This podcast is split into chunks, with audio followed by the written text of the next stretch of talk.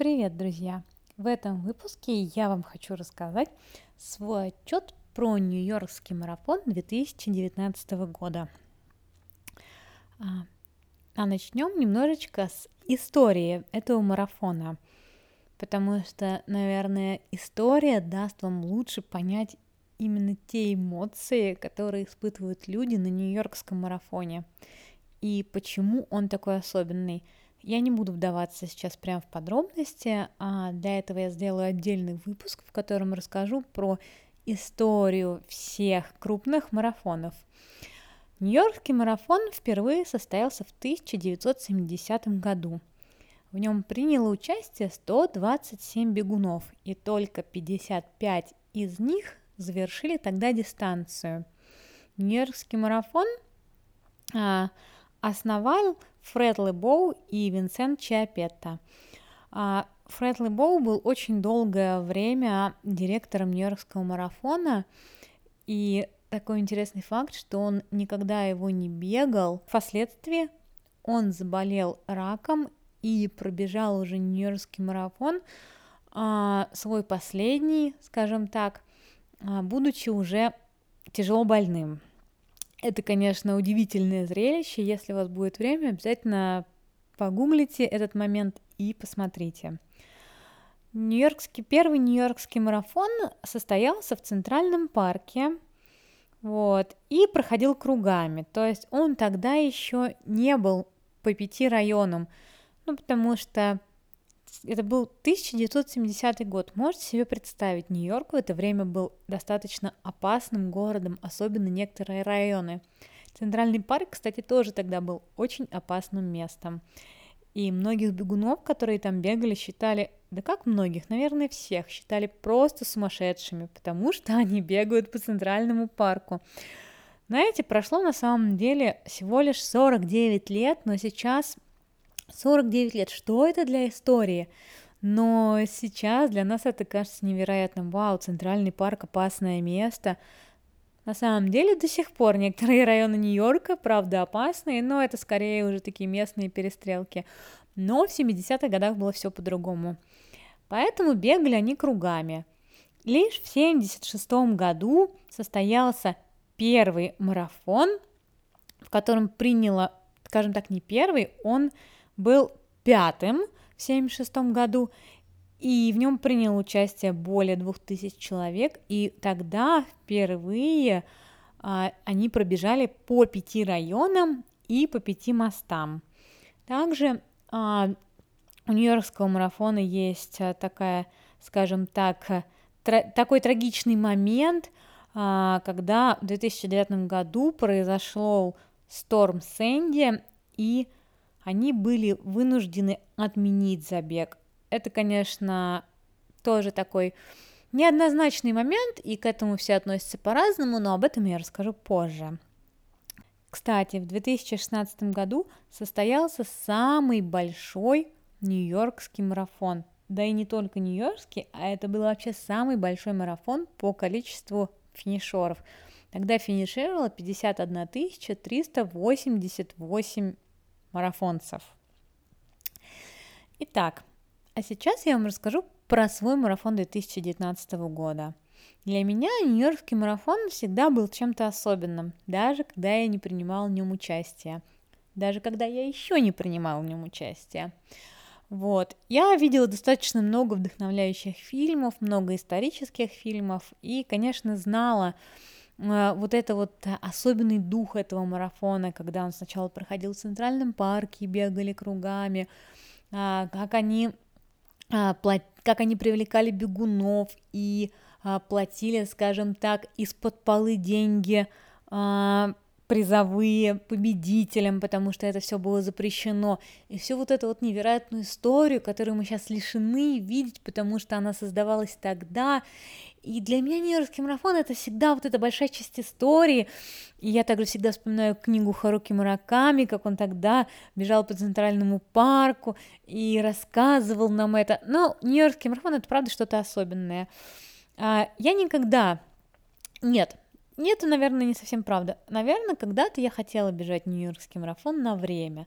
Но, к счастью, Потом я познакомилась со многими людьми, которые вдохновили меня и которые рассказали мне, что не каждую гонку мы должны бегать на время, да, то есть, возможно, для меня тогда это был сюрприз, потому что а, вот это все сумасшествие в Москве, и, скажем так, вот а, большинство бегунов, которые пытаются каждый раз улучшить свое время, это, конечно, не про бег немножечко, это про, про что-то другое. Вот, и тогда я поняла, что Нью-Йоркский марафон — это про удовольствие, про, скажем так, а, для меня это как вместе слиться в одну такую единую волну с городом, со зрителями, а, дать ответный контакт с зрителем, потому что зрителей действительно очень много, они искренне тебя поддерживают, они приносят тебе всякие вкусняшки, они радуются с ними, можно поболтать и так далее и тому подобное. А первый раз я бежала Нью-Йоркский марафон в 2016 году. И вот этот вот 2019 года, он, конечно, стал особенным, потому что к нему я подошла с большей осознанностью, осознанностью именно полнейшего получения удовольствия от самого старта до финиша. То есть я знала, что я возьму такой темп, на котором я смогу раздавать пятерочки, когда я смогу пробегать мимо зрителей, которые стоят в отдалении, когда я смогу видеть город, когда я смогу видеть лица зрителей, когда я смогу видеть других бегунов. То есть это была моя основная цель. И мне кажется, у меня это отлично получилось. Но обо всем понемножечку. А, наверное, а, главной моей ошибкой а, в этот раз это было выбор, выбор, так скажем, места жительства в Нью-Йорке. А, почему-то я решила, что жить прямо на финише это очень отличная идея, и сняла хостел, вот, с отдельной комнатой, но с общим душем который находится прям, прям в центральном парке, можно так сказать, прям на финише. А, я думала, что вот я финиширую, и все отлично, в хостеле будут жить одни бегуны, и я никогда до этого не жила в хостелах, и мне показалось это отличной идеей. А на самом деле сейчас я думаю, что, конечно, это не отличная идея, потому что Центральный парк, да, это, это замечательное место для бега, это классное расположение, но, наверное, сейчас я люблю совсем другой Нью-Йорк, а именно, наверное, это все-таки больше даунтаун, то есть все, что находится внизу. А, то есть это, наверное, такие районы, как Сохо или м- Челси. Наверное, сейчас они для меня самые любимые, и поэтому, конечно, все это время мне приходилось ездить вниз, чтобы сходить э, в свои любимые кафе, или чтобы погулять, получить удовольствие. А, то есть э, район Центрального парка, да, он прекрасен центральным парком, но для меня почему-то, кроме этого, в этом году там больше совершенно ничего не нашлось. А, при этом, как вы знаете, что добираться до марафона достаточно сложно, то есть нужно сначала ехать на такси до парома, потом на пароме, потом на автобусе. Соответственно, выбирать гостиницу тоже лучше ближе к парому. А паромы уходят все снизу, тоже из даунтауна. То есть утром мне пришлось встать достаточно рано, чтобы сначала проехать весь город на такси, потом на пароме, потом на автобусе, потом оказаться уже а, в стартовом городке. Но сейчас есть, конечно, другие опции. Допустим, доехать на автобусе от самого начала и до финишного, ой, до стартового городка. Но мне это не очень нравится, потому что я считаю, что Нью-Йоркский марафон все-таки про паром. Это действительно незабываемое впечатление, когда ты садишься на паром в 6 часов утра и встречаешь на нем рассвет с другими бегунами. Это потрясающе красиво, это эмоционально. Да, автобус, наверное, это здорово, но все-таки автобус это не про Нью-Йоркский марафон. Поэтому, опять же, я спокойно могла бы жить внизу. А, я считаю, что, конечно, с отелем я немножечко прогадала. А, почему еще? Ну, потому что в моем хостеле было слишком мало общих душевых. Да, то есть были общие душевые, но их было всего три. А, так же, как и было всего три туалета на огромное количество комнат, просто на какое-то безумное. И при этом совершенно маленького размера. То есть туалет в Старбаксе раза в три больше, чем был в моем хостеле. А, я переночевала там две ночи, ночь перед марафоном и ночь непосредственно перед марафоном, и за день до этого. А, конечно, это было ужасно еще потому, что всю ночь люди, ходившие в туалет, хлопали своими дверьми, и это очень громко, и всю ночь я не могла спать. Хорошо, что Нью-Йоркский марафон не на время, но все равно это не классно, когда ты, тебе надо встать а, к 6 утра на паром, то есть 4.30, но ты не можешь спать совершенно, потому что люди постоянно хлопают дверьми. Ну, то есть, но эти ошибки я учту на будущее, и в следующий раз я буду что-то брать а, внизу в городе, потому что все-таки после марафона, наверное, для меня проще и легче добраться на метро или на такси до гостиницы, чем до марафона испытывать вот какие-то, не знаю, неудобства, связанные с тем, что отель находится в отдалении от всех мест, которые мне нравятся, а, или с тем, что надо добираться очень долго на такси до 100, до парома, вот, или с тем, что это какой-то не очень хороший отель в этой части города. Ну, то есть вот это такие мои личные замечания, я поняла, что все-таки лучше жить где-то в районе, а, в районе внизу, ближе к парому, там же, где находятся все развлечения, и в том числе и экспо, чтобы перед марафоном не использовать очень много раз э, такси, метро, не волноваться, и просто именно вот наслаждаться городом. Правда, есть такой момент, что я никогда не бежала Нью-Йоркский марафон в плохую погоду. И, возможно, конечно, в плохую погоду действительно отель рядом – это плюс.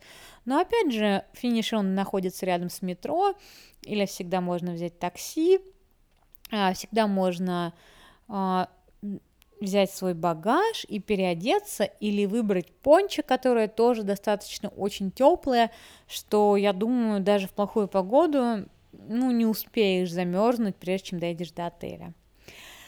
А, ну, так вот, как я вам уже рассказала, что ночь э, непосредственно перед марафоном и ночь до этого я провела в хостеле, где, конечно, было выспаться совершенно невозможно, потому что, несмотря на то, что да, было тихо, не было шумно, но люди хлопали постоянно дверьми, ну и, конечно, в целом было не очень, скажем так, комфортно, потому что Хостел был не дешевый, не то, что там он стоил больше 100 долларов за ночь, вот, то есть это дорого, но, скажем так, э, внутри там было все абсолютно ужасно, долларов, наверное, на 20. Ну, то есть спать было неприятно, можно было спать только в одежде.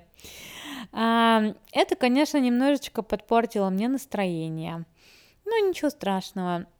Номер я был в первый раз, я приехала а, в Нью-Йорк заранее. Потому что в Нью-Йорке всегда проходит очень много разных мероприятий, а, от совершенно разных компаний. А в Нью-Йорк обычно приезжают все звезды, и поэтому, конечно, для меня, опять же, так как я не бегу этот марафон на время, я могу побегать все пробежки до марафона, посетить все мероприятия, что я и сделала.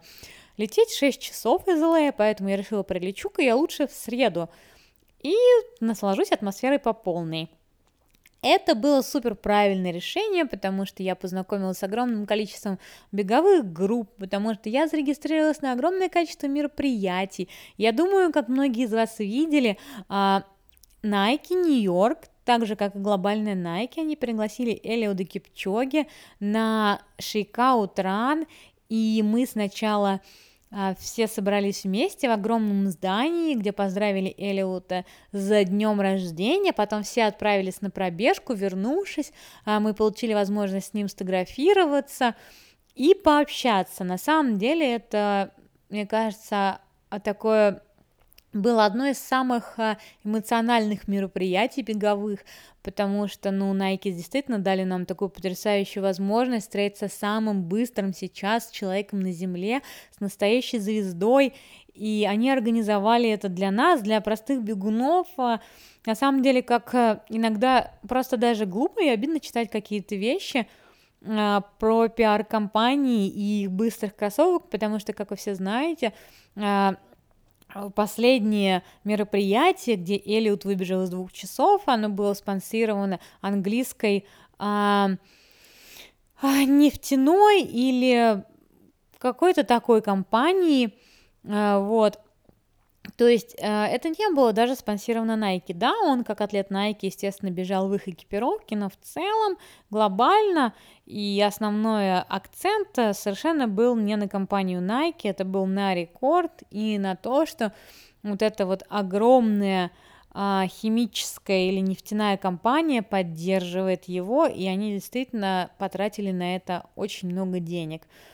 А, так что вот это мероприятие, которое устроил Nike для бегунов, а, это было, для мне кажется, что это был именно такой жест, ну, как сказать спасибо бегунам, что вы выбираете нас, что вы любите нас, что выбираете э, нашу продукцию и наши мероприятия. Было здорово. Другие компании организовывали также очень классные пробежки. Можно было пробежаться с Полой Редклифф, вот, или с другими звездами.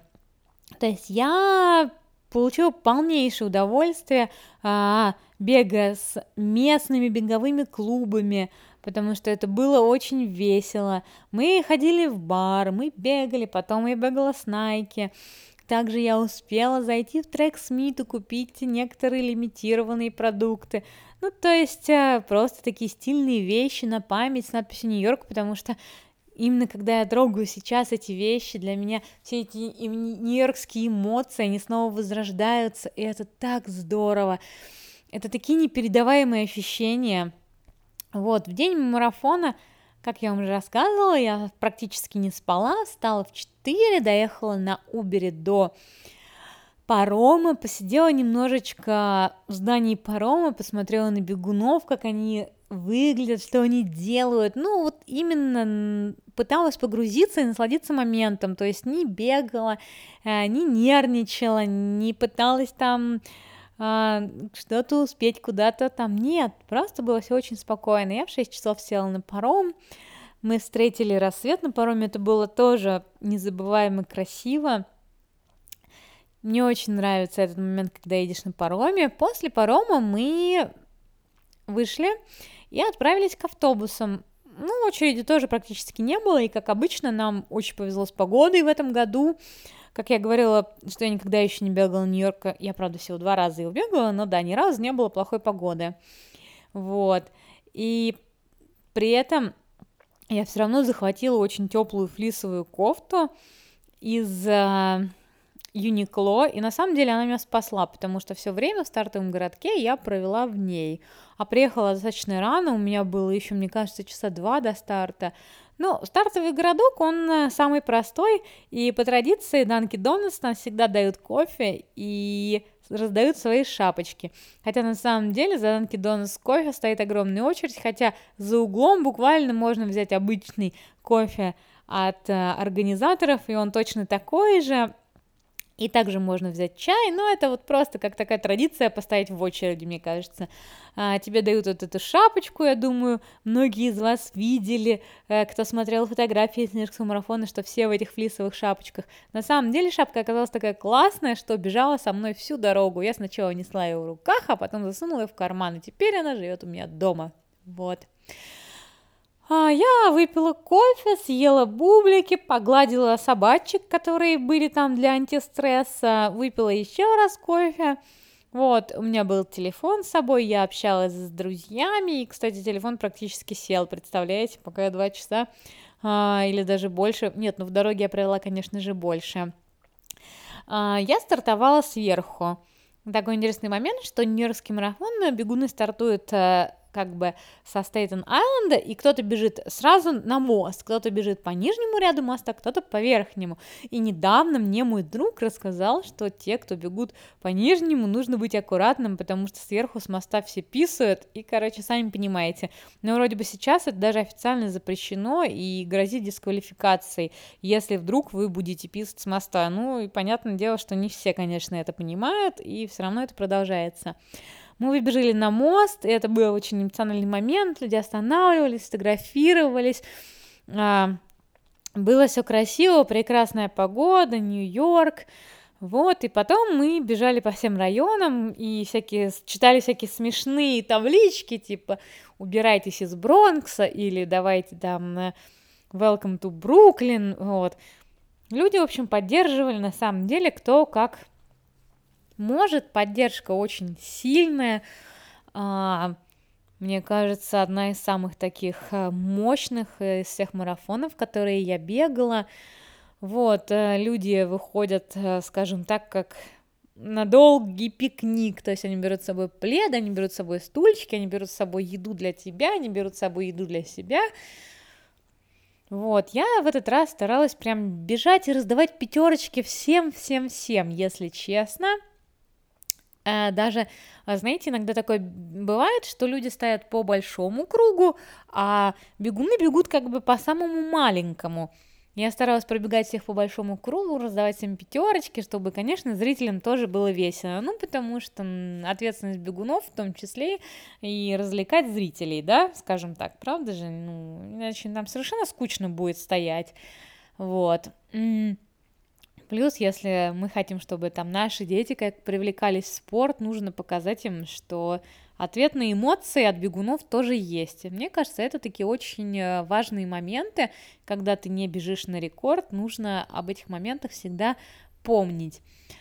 А, на самом деле, я была просто счастлива, но после 20 километра мне совершенно устала рука, э, потому что я раздавала пятерочки только правой рукой, и у меня правая сторона жутко устала, на следующий день у меня вся правая сторона болела намного сильнее, чем левая, это так смешно, потому что рука была все время как бы поднята и вытянута. А я, когда я бежала уже на финиш а, в Центральном парке, а, я смотрела на людей э, и наслаждалась, и, кстати, еще такой интересный момент, когда мы только начали выбегать, конечно, все бежали очень плотно, несмотря на то, что я стояла достаточно в быстром кластере, все равно, знаете, все бежали очень плотно, и, конечно, бежать на скорость, наверное, тяжело, потому что нужно всех обгонять. Но потом в какой-то момент люди немножечко куда-то делись, но я всех встретила в Центральном парке. В Центральном парке, конечно, было очень много бегунов, которым было уже очень тяжело, и прям видно было, что они добегали-добегали, вот, э, не знаю, у меня было так много энергии и счастья в Центральном парке, что я, конечно, не старалась бежать прям супер быстро, ну, потому что это тоже было тяжело, нужно было бы всех оббегать, расталкивать, ну, как бы зачем, да? Ну, я просто уже старалась бежать, э, найти свободное место, пробежать там, смотреть на людей, получать удовольствие. А, это, конечно, прекрасно, вот. После финиша, после финиша а, у вас есть две опции. Можно взять пончо, можно взять багаж свой. И на самом деле а, я выбрала пончо. И, если честно, я, конечно, об этом не пожалела, потому что пончо просто прекрасная, супер теплая. Но пока я дошла до этого пончо, я уже прилично замерзла, потому что я не взяла фольгу. Я подумала, зачем мне фольга, если у меня будет пончо, зачем я буду как бы тратить лишние ресурсы. И еще один такой момент – что если вы выбираете пончо, не забывайте, то на старте у вас не будет багажа, который вы сможете сдать. Вот еще почему моя юниклошная очень теплая кофта спасла меня, потому что Обычно ты же такой приезжаешь на старт а, в одежде с телефоном, и потом все это сдаешь. А тут я поняла, что мне даже некуда сдать телефон. А, и вот, конечно, этот момент надо просчитывать. То есть в целом, если бежать не на скорость, то как бы все нормально, надевайте просто побольше старой одежды и бежите с телефоном. Если бежать на скорость, то, наверное, просто нужно телефон оставлять в гостинице. Не знаю, тут уже каждый должен решать для себя сам. Ну, у меня было как бы... Э, не было для меня никаких сложностей бежать с телефоном, вот, и то, что я не могу ничего сдать. Но, конечно, очень сильно зависит от погоды, потому что я думаю, что если на старте очень холодно, то я даже не знаю, как надо поступать, каким лучше вариантом воспользоваться, взять пончо или взять опцию багажа. Сложно сказать, но все равно багаж надо сдавать где-то за час до старта, так что теплые вещи в любом случае понадобятся. Вот, на финише, конечно, очень-очень долгий путь, прежде чем выйти из центрального парка, это просто сумасшествие какое-то, но тоже весело, особенно если ты, не знаю, я была в отличном настроении, я говорила всем спасибо, э, я чувствовала себя очень э, счастливой, прекрасная медаль, пончо, мне дали вкусное яблочко и другую еду, вот, э, я шла к своему хостелу, но я решила не оставаться в хостеле и забронировала уже гостиницу получше, а, в другом совершенно районе, вот как раз-таки в Челси, где мне нравится жить. Вот, так что после того, как я наконец-то выбралась и добралась до своей гостиницы, которая была прямо у центрального парка, но очень сложно, потому что все перекрыто. Вот, я, э, немного, я быстро собрала свои вещи, вышла, взяла такси и поехала в другой отель. Скажу вам, на, на самом деле это очень классно, когда можно спокойно и нормально помыться после марафона, потому что хостел это, конечно, была совершенно дурацкая идея, вот, но а, после у нас была вечеринка, и вообще все так здорово, и на самом деле тот марафон, наверное, мой самый-самый любимый, потому что именно на нем больше всего эмоций и чувств. Я, как непрофессиональный бегун, никогда, наверное, не буду вспоминать те марафоны, в которых я пыталась там выбежать из трех часов или из трех пятнадцати, и которые прям такие тяжелые. Я, наверное, буду вспоминать вот эти вот эмоциональные марафоны то есть Бостон, Нью-Йорк, которые приносят именно много-много эмоций и счастья, ну потому что мы не профессиональные бегуны, и бег должен приносить нам именно эмоции и счастье, которые мы сможем вспомнить потом в нашей жизни. То есть да, это классно, когда есть там один марафон в год на результат, да, здорово получилось, да, типа я когда-то пробежал там свой самый быстрый марафон, но по факту намного больше эмоций, счастья и каких-то вот таких ярких ключевых воспоминаний это именно приносит те марафоны, когда ты не напряжен, когда ты расслаблен, когда ты можешь вдохнуть всю атмосферу полной грудью, когда ты можешь поучаствовать во всех мероприятиях перед, когда ты не на стрессе. Это прекрасно. То есть этому обязательно нужно давать место в своей жизни. И у меня теперь есть плакат трек Смит с моим результатом. Я пробежала за 3.30.49. И когда я смотрю на этот плакат, то все эти эмоции, они заново во мне выживают, оживают. И я прям становлюсь опять, как переживаю, знаете, это все еще раз и улыбаюсь. Наверное, это самое главное. Нью-Йоркский марафон, он, конечно, всегда особенный. Я Сложно сказать, хотела бы я бегать его каждый год или нет, наверное, да, но с другой стороны, он отбирает действительно столько силы и энергии, которые тебе надо отдать, ну, потому что бежать его просто, типа, пробежать как на время, нет, это точно нет, ну, я считаю, это не для меня и вообще не очень умное решение, его надо бежать именно отдавать и получать энергию. И, конечно, о, даешь ты энергии намного больше зрителям, людям вокруг, на всех этих мероприятиях, общением. И я не знаю, готова ли я бегать каждый год, потому что Нью-Йорк, конечно, просто какой-то сумасшедший город. Uh, иногда просто не хочется смешивать все эти воспоминания, uh, так скажем, в одно, и хочется надольше их сохранить. А в следующем году состоится 50-й юбилейный Нью-Йоркский марафон. А, не знаю, с одной стороны, конечно, это будет такое грандиозное событие, и очень хочется его побежать, а с другой стороны, а может быть, все-таки через год посмотрим. Посмотрим, как а, все сложится, а, захочется ли мне действительно его бежать или нет потому что в этом году я квалифицировалась по времени, своим чикагским временем 3.11, мое время на Нью-Йоркский марафон это 3.12, проходное, так что я я квалифицировалась сама, в этом году у меня нет квалификации на следующий год, но есть все еще время, чтобы пробежать половинку. Нью-Йоркский марафон один из немногих, где ты можешь квалифицироваться на половинке. Есть еще время, чтобы пробежать половинку, или пройти по лотерее, или пройти по благотворительности. Посмотрим. Главное решить, хочу ли я бежать его в следующем году или нет. Но если вы никогда не бегали его, то обязательно надо это сделать. Если вы никогда не бегали Нью-Йоркский марафон в удовольствие, то, конечно, тоже обязательно пробегите его в удовольствие. Э, я надеюсь, что этот подкаст был вам интересен, полезен. И до встречи! Пока!